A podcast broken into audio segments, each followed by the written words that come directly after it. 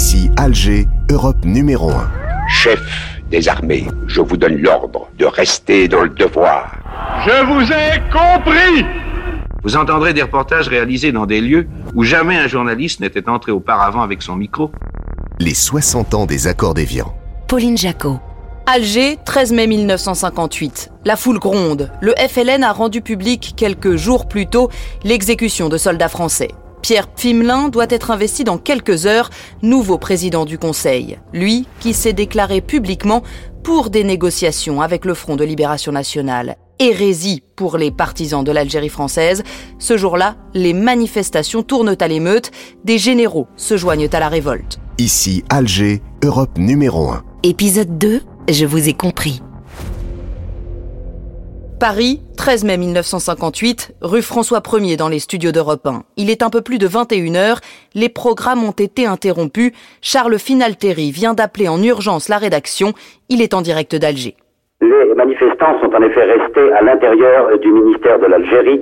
Il y a eu des tractations, il y a eu des pourparlers. Et puis, sur le coup de 20h, 20h20 exactement, comme vous l'avez dit, le général Massu est à Paris. Il avait à côté de lui, là aussi, le général Salan. Le général Massu a dit, vous ne sauverez la cause que vous défendez que dans le calme et la discipline. Nous sommes d'accord pour rester ici avec vous, mais toujours dans le calme, a insisté le général Massu, en attendant une réponse de Paris. À quoi faisait-il allusion en disant en attendant une réponse de Paris Il faisait allusion donc au télégramme qu'il venait d'envoyer au président de la République pour lui annoncer la création d'un comité de salut public. Après l'intervention du général Massu, le colonel Tomaso, qui fait partie de ce comité de salut public, a déclaré que le général Salan avait œuvré pour cette manifestation déclarant qu'il avait subi, lui, le général Salan, de fortes pressions émanant de Paris pour interdire cette manifestation, et qu'il avait répondu qu'il ne l'interdirait pas parce que l'armée était d'accord avec le sens de cette manifestation. C'est alors que des acclamations ont soulevé les quelques 8000 manifestants qui se trouvent encore devant le gouvernement général, l'ex-gouvernement général, c'est-à-dire le ministère de l'Algérie. L'armée et ce comité de salut public, avec à sa tête le général Massu, prennent alors le contrôle sur le terrain. À Paris, le président René Coty lance un appel au calme. Officiers généraux, officiers, sous-officiers, caporaux et soldats servant en Algérie. Gardiens de l'unité nationale, je fais appel à votre patriotisme et à votre bon sens pour ne pas ajouter aux épreuves de la patrie celle d'une division des Français en face de l'ennemi. Tout manquement à la discipline ne peut profiter qu'à ceux qui nous combattent. Chef des armées, en vertu de l'article 33 de la Constitution, je vous donne l'ordre de rester dans le devoir sous l'autorité du gouvernement de la République française. Un appel resté lettre morte. L'armée veut un homme qui puisse résoudre le conflit algérien qui dure depuis déjà trois ans. Un nom commence à circuler. La rumeur bruisse. Le lendemain, au gouvernement général d'Alger, le général Salan s'adresse à la foule et passe un message. Algérois, Algéroises, mes amis, tout d'abord, sachez que je suis des vôtres, puisque mon fils est enterré au cimetière du Clos Salambier. Et ça, je ne saurais jamais l'oublier. Il est dans cette terre qui la. Ce que vous venez de faire, en montrant à la France votre détermination de rester français par tous les moyens, prouvera au monde entier que toujours et partout, l'Algérie sauvera la France. Mes amis, l'action qui a été menée ici nous a amenés auprès de nous tous les musulmans de ce pays. Maintenant, pour nous, le seul terme avec tous, tous ici, c'est la victoire. La victoire avec cette armée que vous n'avez cessé de soutenir, cette armée qui vous aime, cette armée que vous aimez, tous unis, sous le signe du ralliement, nous gagnerons parce que nous l'avons mérité et que là est la foi sacrée pour la grandeur de la France. Mes amis, vive la France, vive l'Algérie française. Vive le général de Gaulle Les mots sont lâchés, l'invitation est lancée. Poussé par le général Massu, Salon réclame le retour de l'homme providentiel. Objectif, mettre Paris devant le fait accompli. L'après-midi même, l'homme du 18 juin se déclare prêt à assumer les pouvoirs de la République, dit-il. À Paris, des députés crient au coup d'État. Quelques jours plus tard, le général de Gaulle tient une conférence de presse à Paris. Attenter aux, aux libertés publiques fondamentales? Je les ai rétablies. Y une seconde à tenter jamais. Pourquoi voulez-vous qu'à 67 ans, je commence une carrière de dictateur? Le 27 mai, Charles de Gaulle entame le processus régulier nécessaire à l'établissement d'un gouvernement républicain. Le lendemain, Pierre Pfimelin démissionne. Des milliers de personnes hostiles au retour du général de Gaulle défilent à Paris sous les yeux de Georges Fillou et Valentin Armand. La 4ème République vit ses derniers instants. Les manifestants qui se sont groupés euh, place de la Nation euh, sont arrivés depuis un quart d'heure environ euh, sur la place de la République. Il est très bien d'ailleurs d'ici des gens très nombreux massés des deux côtés du boulevard Voltaire. Il est évidemment difficile d'estimer le nombre exact des manifestants, mais je crois qu'on peut l'évaluer à environ 100 000. En tête du cortège se trouvent des manifestants qui portent des brassards tricolores et quelques groupes plus loin, il y a un certain nombre de parlementaires parmi lesquels nous avons reconnu M. Mendes France, M. Depreux, euh, M. Jacquet, M. Daniel Meyer. Les slogans qui sont le plus euh, souvent scandés par les manifestants sont euh, Front populaire, Massu au poteau, De Gaulle en prison. Il faut préciser euh, quelles sont les organisations qui participent à cette manifestation. Il y a le Parti socialiste, le Parti radical socialiste, le MRP, l'UDSR, le RDA, Rassemblement démocratique africain. Il y a également euh, la CGT et le Parti communiste qui se sont joints à cette manifestation. Il y a euh, le syndicat Force ouvrière de la région parisienne. Il y a également la Ligue des droits de l'homme et l'Union des gauches socialistes. Le 29 mai, René Coty fait appel aux plus illustres des Français. Voici les éléments que nous connaissons de ce message du président de la République. Le président Coty annonce aux chambres qu'il désigne le général de Gaulle pour former le gouvernement. En cas d'échec de ma tentative, je ne manquerai pas d'en tirer les conséquences inéluctables et le président Coty a annoncé qu'il transmettrait alors ses pouvoirs au président de l'Assemblée conformément à la Constitution. Après des années de traversée du désert, revoilà le général de Gaulle. Son gouvernement est investi par l'Assemblée nationale le 1er juin. Il demande les pleins pouvoirs pour six mois et engage une révision de la Constitution. Trois jours plus tard, De Gaulle s'envole pour l'Algérie. Caravelle vient de se poser sur la longue piste de l'aérodrome de Maison Blanche. Là-bas, à environ une 200 mètres de nous, ont déjà pris place les personnalités qui doivent accueillir à sa descente d'avion le général de Gaulle, chef du gouvernement français. Mais je voudrais, puisque en ce moment le Caravelle est en train de manœuvrer, je voudrais, Charles que vous me disiez quelle est l'atmosphère dans Alger, puisque vous en venez, alors que moi-même j'arrive seulement ici, à Maison Blanche. Ce matin, euh, dès 8 heures, je suis descendu en ville et la ville n'a jamais été autant pavoisée qu'elle l'est aujourd'hui. De tous les côtés, des drapeaux tricolores. Dans les vitrines, on ne voit que des drapeaux tricolores, des croix de Lorraine, des étalages qui représentent toutes les provinces de l'Union française, des portraits du général de Gaulle. Dès 8 heures, la ville a commencé déjà à s'agiter.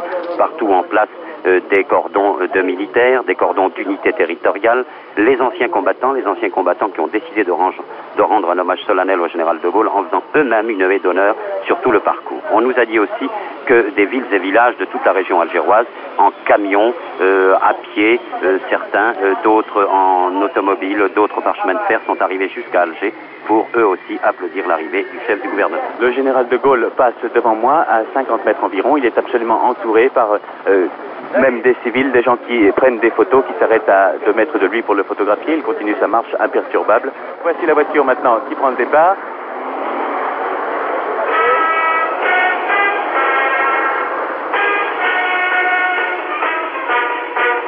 Je suis heureux, je suis fier de me trouver pour quelques instants à bord du De Grâce.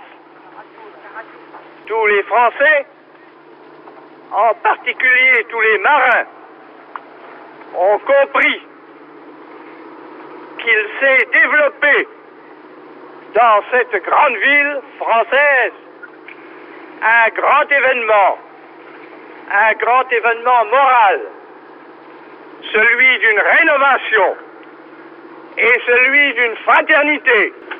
Puisse ce mouvement de rénovation, de fraternité, à partir d'ici, embraser la France entière. 5, 4, 3, 2, 1. Ici Besançon, voici, euh, voilà, l'enregistrement de la visite de De Gaulle sur le De Grâce. Euh, nous l'avons fait à tout hasard. Elle me semble malgré tout assez importante parce que, premièrement, elle était absolument impromptue. Le De Grâce est arrivé ce matin à Alger et cette visite n'était pas prévue au protocole. Secondement, parce que nous sommes les seuls à l'avoir faite et qu'aucune radio, aucun journaliste ne se trouvait à bord.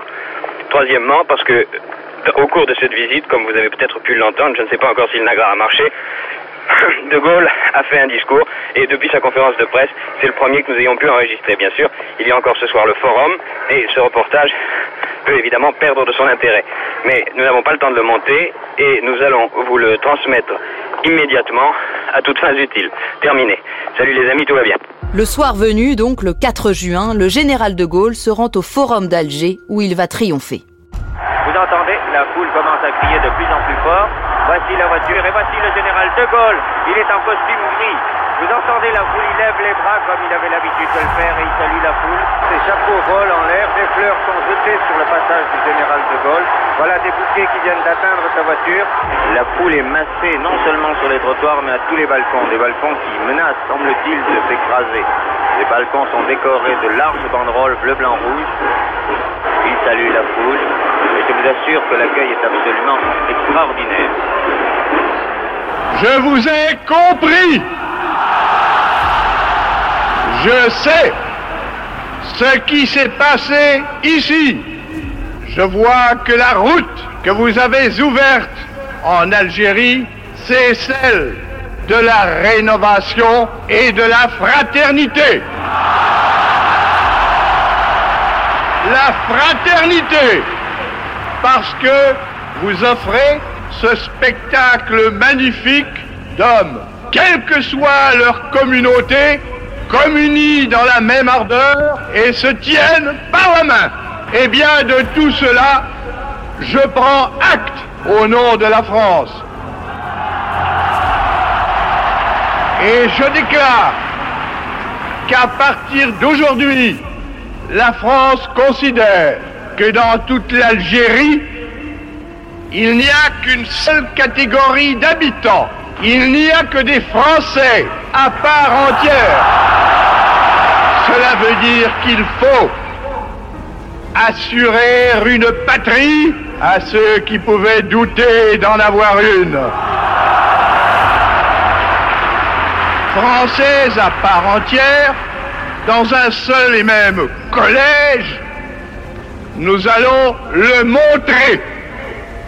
Pas plus tard que dans trois mois, dans l'occasion solennelle où tous les Français, y compris les 10 millions de Français d'Algérie, auront à décider, auront à décider de leur propre destin.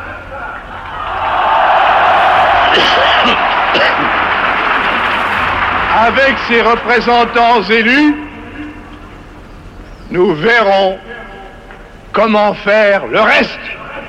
Ah, jamais plus qu'ici et plus que ce soir, je n'ai senti combien c'est beau, combien c'est grand, combien c'est généreux, la France Vous venez d'entendre le discours que le général de Gaulle vient de prononcer du balcon du ministère de l'Algérie. La foule en bas scande encore maintenant Vive de Gaulle.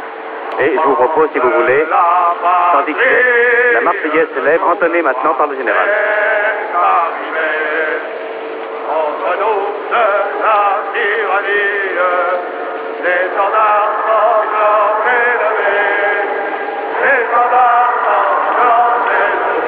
Je vous ai compris. Le général de Gaulle vient de prononcer sa phrase la plus célèbre, la plus ambiguë aussi. Qu'a-t-il compris? Qui a-t-il compris?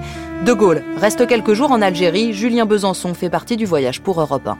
Mostaganem, dernière étape algérienne du général de Gaulle. C'est plus de 100 000 personnes qui sont réunies en plein soleil sur l'esplanade de l'hôtel de ville pour accueillir le général de Gaulle. 100 000 personnes où dominent ou dominent largement les musulmans.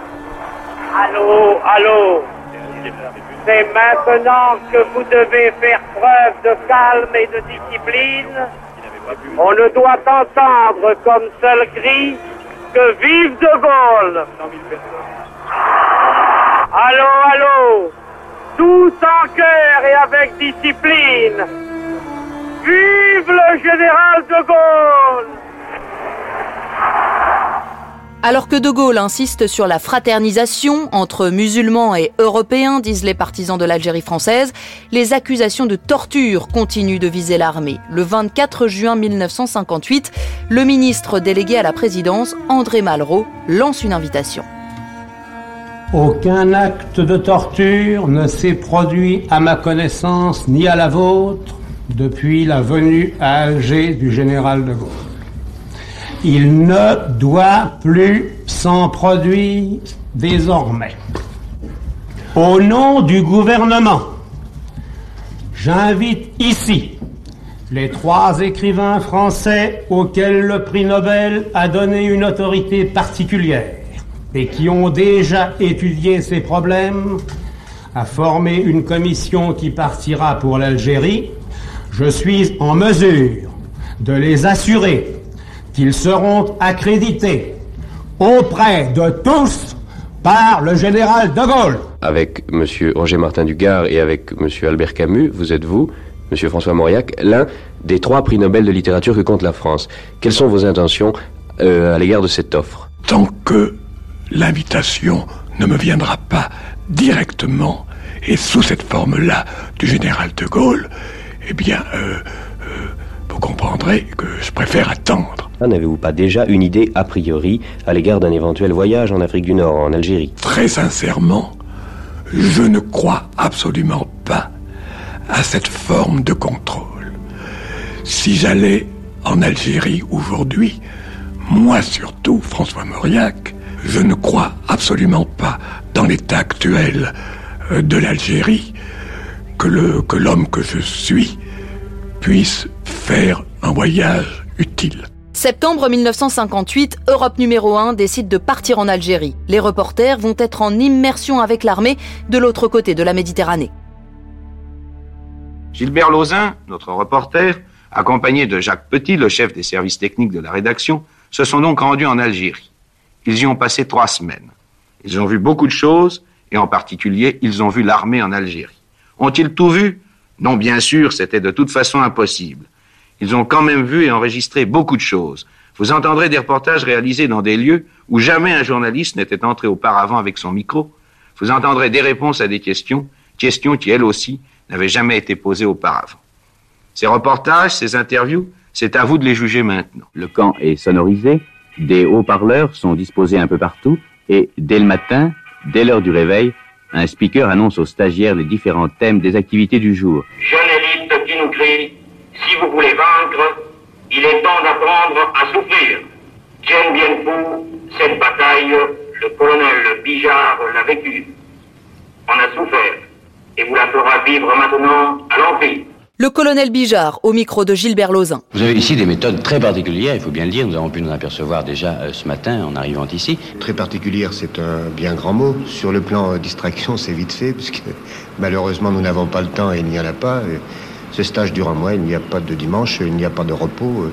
C'est un travail de 12 heures par jour, bien souvent des exercices de nuit.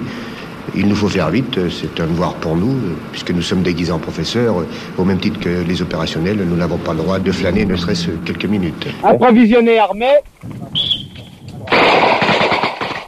C'est simplement pour mécaniser les gestes. Les réflexes, en Les réflexes, c'est ça. Il est 18 heures, finissons cette journée avec un peu de musique en compagnie de Louis Ferrari et son accordéon.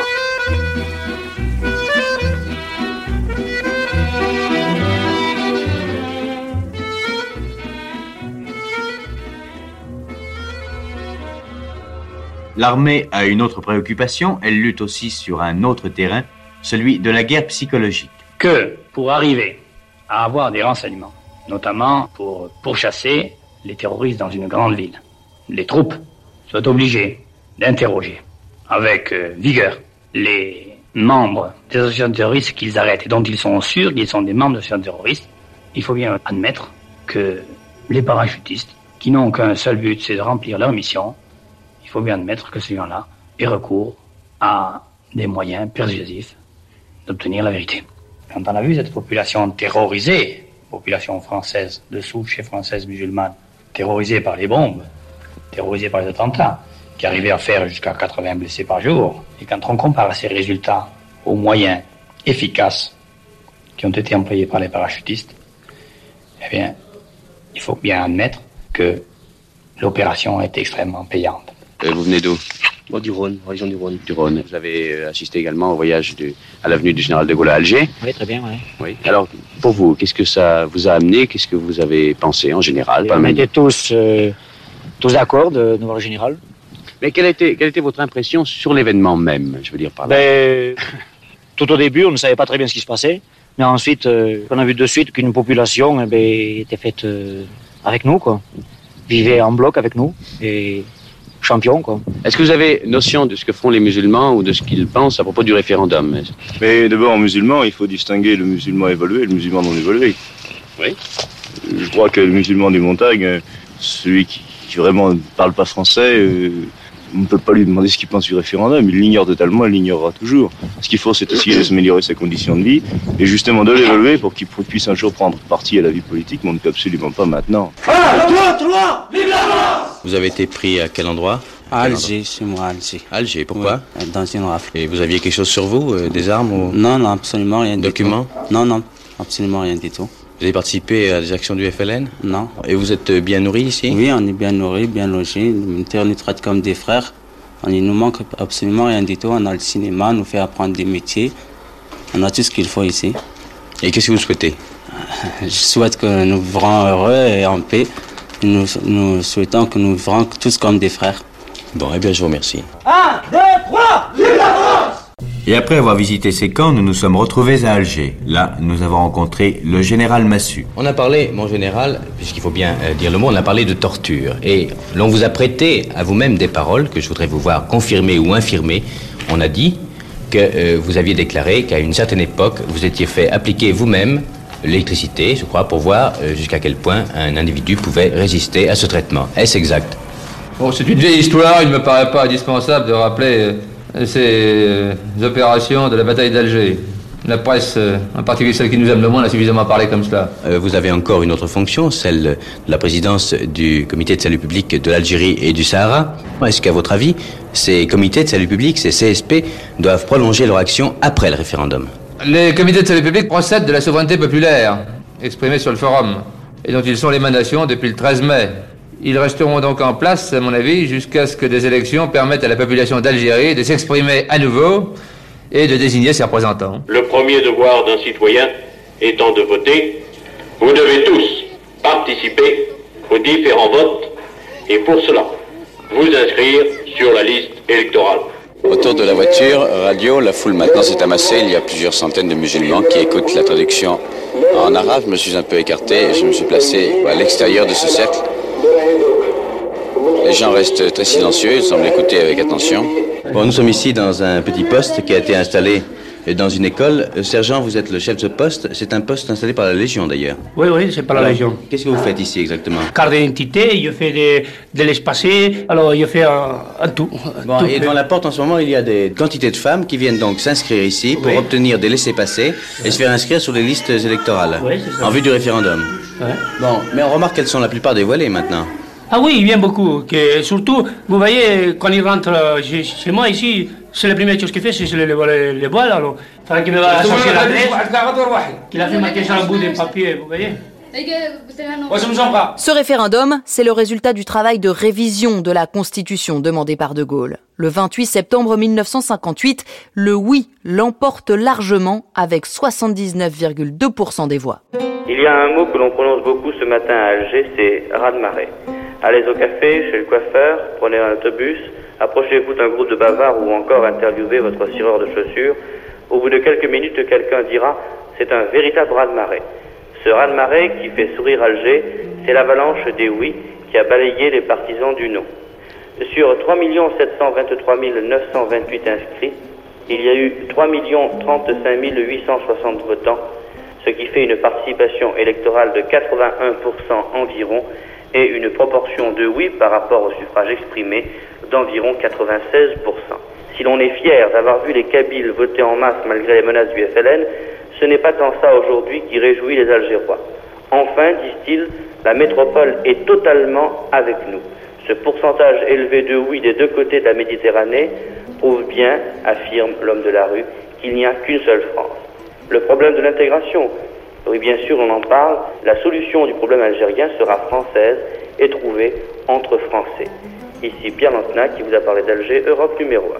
Le 4 octobre 1958, la Ve République est promulguée. De Gaulle veut tendre la main aux Algériens. Il vient d'annoncer des réformes économiques et sociales, le plan de Constantine, cinq ans pour développer l'Algérie, créer de nouveaux logements, redistribuer des terres agricoles aux paysans pauvres, un programme pour tenter aussi de limiter l'influence du FLN. Que vienne la paix des braves, et je suis sûr que les haines iront en s'effaçant.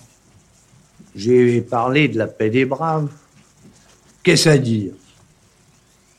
Tout simplement ceci.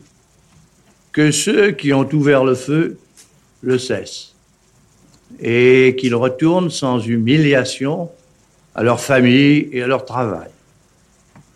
On me dit, mais comment peuvent-ils faire pour euh, arranger la fin des combats Je réponds, là où ils sont organisés pour la lutte, sur place, il ne tient qu'à leur chef de prendre contact avec le commandement. La vieille sagesse guerrière utilise depuis très longtemps, quand on veut que se taisent les armes, utilise le drapeau blanc des parlementaires. Alors certains disent, mais quelles sont les conditions politiques dont le gouvernement français accepterait que l'on débatte? Moi, je réponds, le destin politique de l'Algérie, il est en Algérie même. Ce n'est pas parce qu'on fait tirer des coups de fusil qu'on puisse en disposer. Quand la voie démocratique est ouverte, quand les citoyens ont la possibilité d'exprimer leur volonté, eh bien, il n'y en a pas d'autre qui soit valable. La paix des braves est rejetée deux jours plus tard par le FLN, qui se remet désormais entièrement au tout jeune GPRA, le gouvernement provisoire de la République algérienne. Arrivé quelques mois plus tôt en homme providentiel, Charles de Gaulle déçoit les Français d'Algérie. Ce n'est alors que le début d'un désamour galopant. Celui qu'il croyait être leur sauveur ne sera bientôt plus qu'un traître à leurs yeux. Retrouvez tous les épisodes d'ici Alger, Europe numéro 1 sur europe1.fr, l'appli Europe 1 et toutes vos plateformes d'écoute.